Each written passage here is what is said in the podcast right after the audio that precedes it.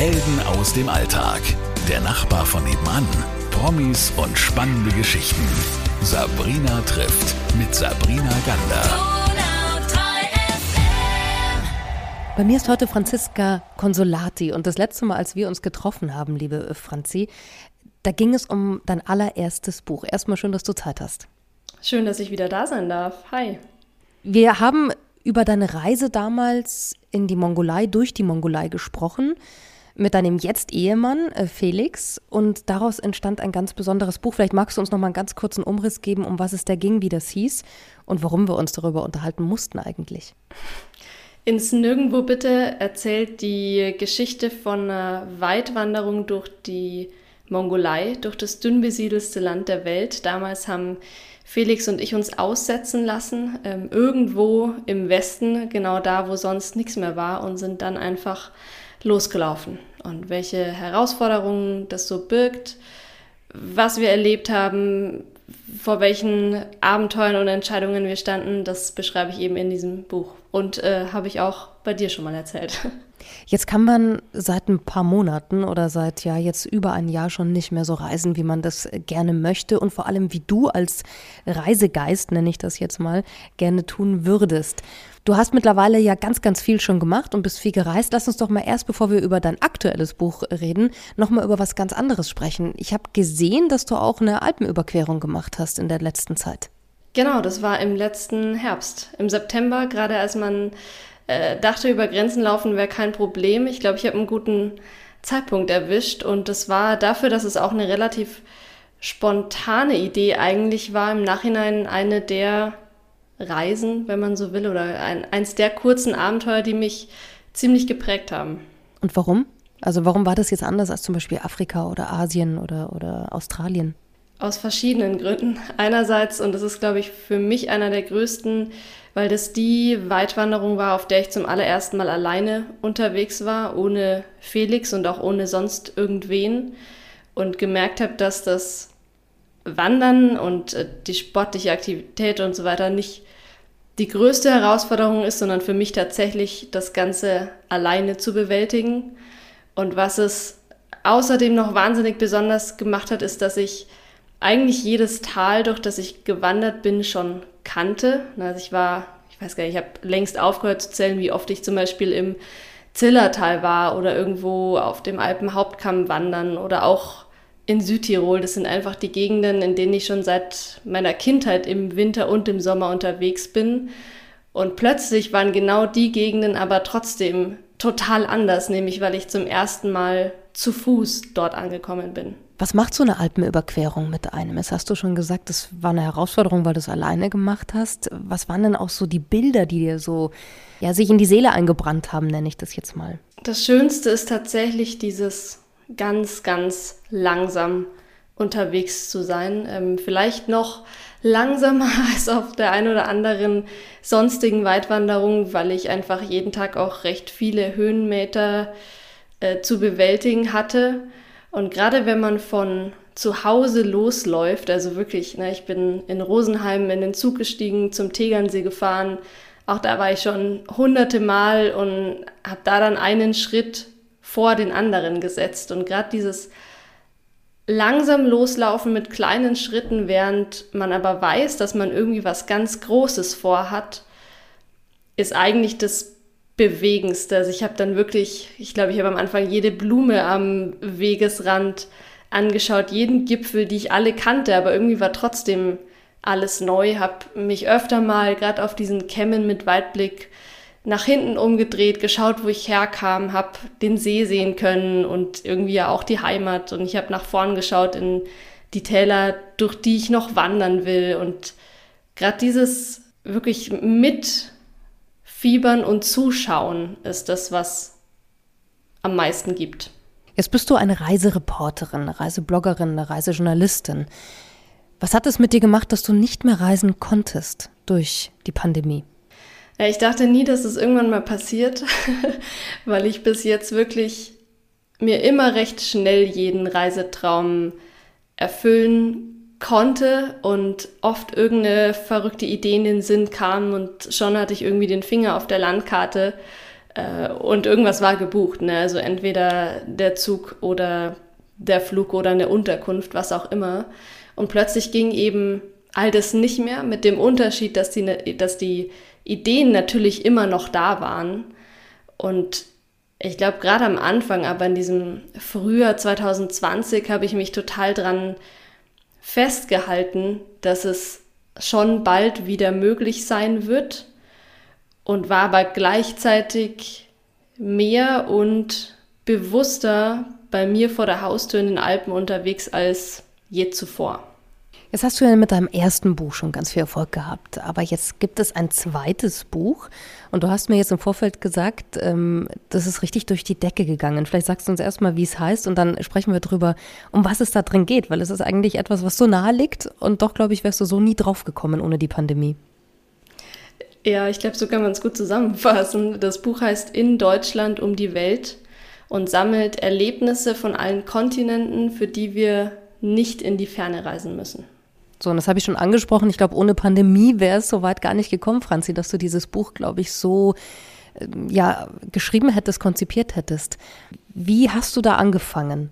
Also hast du gesagt, mal gucken, wo sind die Berge, die so aussehen wie der Tafelberg? Oder wie können wir uns das jetzt vorstellen? Und vor allem, was entdeckt man alles mit deinem Buch?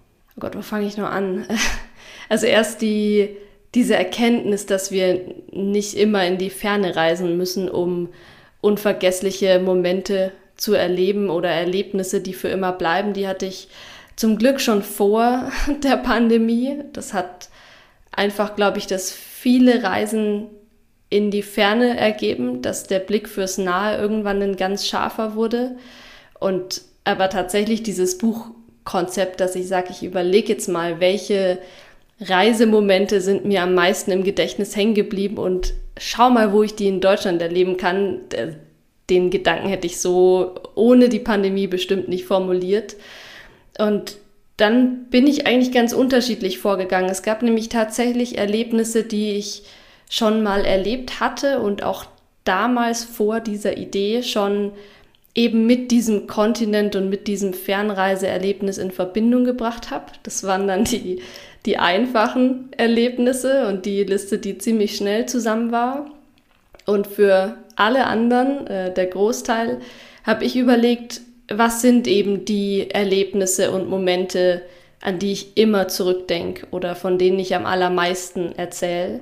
Und aus der Ideensammlung habe ich dann eben überlegt, kann ich das so oder so ähnlich auch in Deutschland erleben? Also da stand dann zum Beispiel sowas drauf wie tauchen oder einen hinduistischen Tempel besuchen oder ähm, mit einem Ranger durch einen Nationalpark streifen. Jetzt aber bitte sag uns, wo du tauchst und einen hinduistischen Tempel in Deutschland besuchen kannst.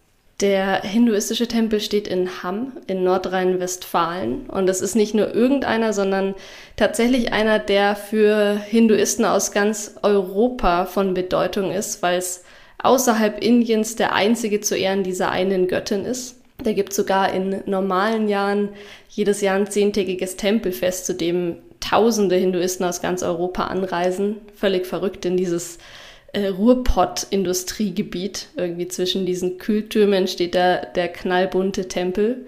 Und tauchen können wir in ganz unterschiedlichen Seen in Deutschland zum Beispiel, also nicht eben nur in Nord- und Ost- See, sondern auch in Süßwasserseen. Ähm, fast bei, bei mir vor der Haustür zum Beispiel im Walchensee, da gibt es zum Beispiel auch eine ganz, ganz berühmte Steilkante, die ist 200 Meter tief, also viel, viel tiefer, als man tauchen kann. Und einen Anblick, ähm, für den man in Asien alles geben würde. Was hat dich denn bei deiner Recherche für dieses Buch überrascht? Also ich meine, man kennt es ja selbst, man, man geht auf einmal spazieren durch die eigene Stadt oder seinen Ort, wo man eben lebt und hat durch diese Pandemie schon ein bisschen mehr gesehen, hatte ich den Eindruck, oder mehr Zeit auch dafür. Aber wenn man so ein Buch schreibt über, über diese ganzen, ja, ich sag mal so, vergleichbaren Highlights aus der ganzen Welt, die man aber in Deutschland erleben kann, dann glaube ich, ist das Aha noch viel größer, oder? Total. Und ich war wirklich jeden Tag überrascht, vor allem davon, wie wenig mühsam das Ganze war. Also ich habe als die Idee entstanden ist, schon ab und zu befürchtet, dass dass es teilweise schwierig sein wird, Erlebnisse zu vergleichen oder generell Inhalt zu finden oder jeden, dass ich zumindest aktiver danach suchen muss. Aber es war wirklich Wahnsinn, weil je mehr ich in dem Thema drin war, desto mehr sind mir irgendwie von allen Seiten die Ideen und Erlebnisse zugeflogen und eben nicht nur irgendwelche. Das war auch das, was mich jeden Tag aufs Neue begeistert hat, dass es eben nicht nur irgendein kleiner hinduistischer Tempel ist, sondern einer, der für Hinduisten aus ganz Europa von Bedeutung ist oder dass es ähm, in Coburg nicht nur irgendein Samba-Festival gibt, das wir besuchen können, sondern das schönste und größte außerhalb Brasiliens. Wenn man jetzt bald wieder richtig reisen kann, das hoffen und wünschen wir uns ja alle. Äh, Franzi, wohin verschlägt es dich da als nächstes? Wieder nach Deutschland oder hast du schon deinen Finger auf äh, die große Landkarte gelegt und hast was anderes im Kopf? Diesmal lag der Finger tatsächlich nicht auf der großen Weltkarte. Und ich freue mich schon total, weil es ein paar Kapitel im Buch gibt, die ich dann wegen der zweiten Welle im Herbst nicht mehr selbst recherchieren konnte, sondern eben von zu Hause aus recherchiert habe, was, glaube ich, viel aufwendiger und zeitintensiver war, als einfach mit dem Zug quer durch Deutschland zu fahren. Und dazu gehört zum Beispiel auch eine Kajaktour im letzten Dschungel Deutschlands. Das ist der Spreewald. Und wenn ich könnte, würde ich am liebsten morgen in den Spreewald fahren. Was sind denn so, würdest du sagen, die Highlights, ohne jetzt zu viel aus deinem Buch zu verraten, jetzt hast du ja schon so, so, so ein paar Geheimnisse. Aber vielleicht hast du noch eins, wo du sagst, das ist etwas, ähm, was du davor auch gar nicht wusstest, womit wir uns selbst in diesem Land überraschen können. Ach, das ist immer so ein bisschen eine gemeine Frage, Sabrina, weil es äh, echt so schwer ist, irgendwie also dieses. Also der letzte Buch Dschungel war ja jetzt schon eine, eine Überraschung. Also ja, das genau, hat ja genau, kaum jemand genau. gewusst, oder? Es gab für mich echt auch so viele Überraschungen, zum Beispiel, dass wir in Deutschland vom Strand aus Wale beobachten können, nämlich auf Sylt. Ähm, und damit meine ich nicht, dass man da alle fünf Jahre mal in der Ferne mit Fernglas eventuell einen Wal am Horizont erkennt, sondern dass wir wirklich am Strand stehen und viele Wale gleichzeitig vom Strand aus sehen können. Und da gibt es sogar Bilder, wie die Wale so neugierig sind, dass sie irgendwie zwischen den Stand-up-Paddlern oder den Surfern durchschwimmen und halt einfach mal ein bisschen schauen. Und so ging es mir ganz oft, dass ich baff war, weil ich einfach irgendwas nicht wusste oder auch eben diese Exotik von Deutschland ein bisschen unterschätzt habe, ehrlich gesagt. Was hat denn jetzt abschließend gefragt? Was hat diese Bremse, die, die es bei uns allen gab, aber bei dir als Reisejournalistin äh, extrem spürbar, mit dir noch gemacht, so als Mensch? Was würdest du sagen, wie gehst du raus aus äh, dieser langen Zeit, dieser Pandemie? Also die eine große Erkenntnis für mich ist sicherlich, dass ich genauso gut wie in der Ferne das Glück in den kleinen Momenten finden kann. Und diese kleinen Momente liegen eben überall, ne? im Nahen, in der Ferne, überall.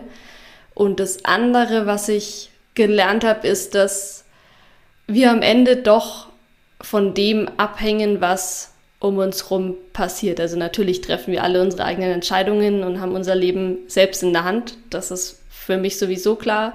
Aber dann kommt eben so eine Pandemie ne? und die Sachen sind nicht mehr so möglich, wie wir es uns überlegt hatten. Die Pläne zerbrechen und Vorhaben und Ideen scheitern.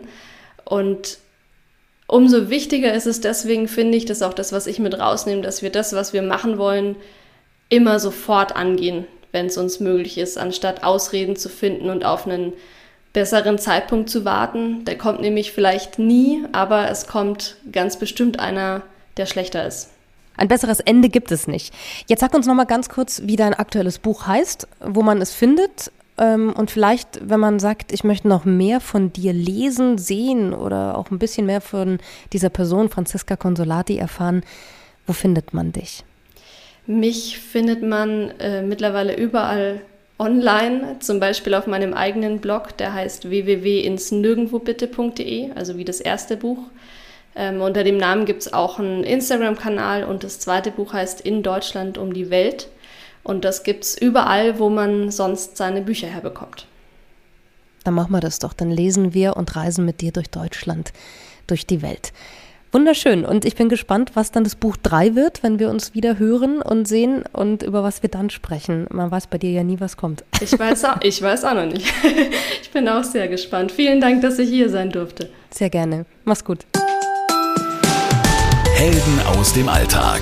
Der Nachbar von nebenan. Promis und spannende Geschichten. Sabrina trifft mit Sabrina Gander.